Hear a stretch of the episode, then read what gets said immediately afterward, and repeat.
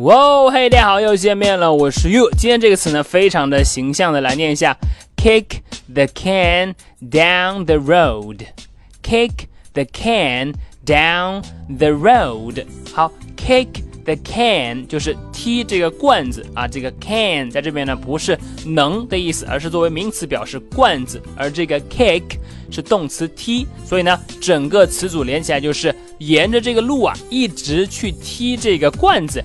Kick the can down the road，它呢一般就可以表示，就主观上呢，或者说有点故意的呢，去避免去正面的解决问题，就这个问题啊，一直往前踢啊，能拖一下是一下，缓兵之计，走一步看一步，拖着吧。Kick the can down the road。好，我们来看一下例句的使用。第一句，Mike does not want to do it. He just kicks the can down the road every day. 麦克呀，其实根本就不想做这件事情，他每天就是拖呀拖，拖一天算一天。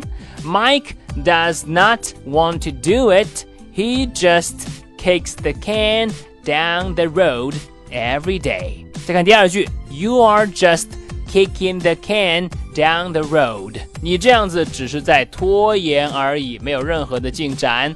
You are just kicking the can down the road. 好的，这就是今天的分享了。在这个路上啊，一直把罐子往前踢，能踢多久踢多久，表示呢有点故意的去避免主动解决问题，而是呢拖一拖，缓一缓，kick the can down the road。你了解了吗？好的，那么如果你喜欢于老师今天的分享呢，欢迎来添加我的微信，我的微信号码是哈哈衣服哈哈衣服这四个字的汉语拼音。今天就到这里，You are just。Kicking the can down the road. 我是 You. See you next time.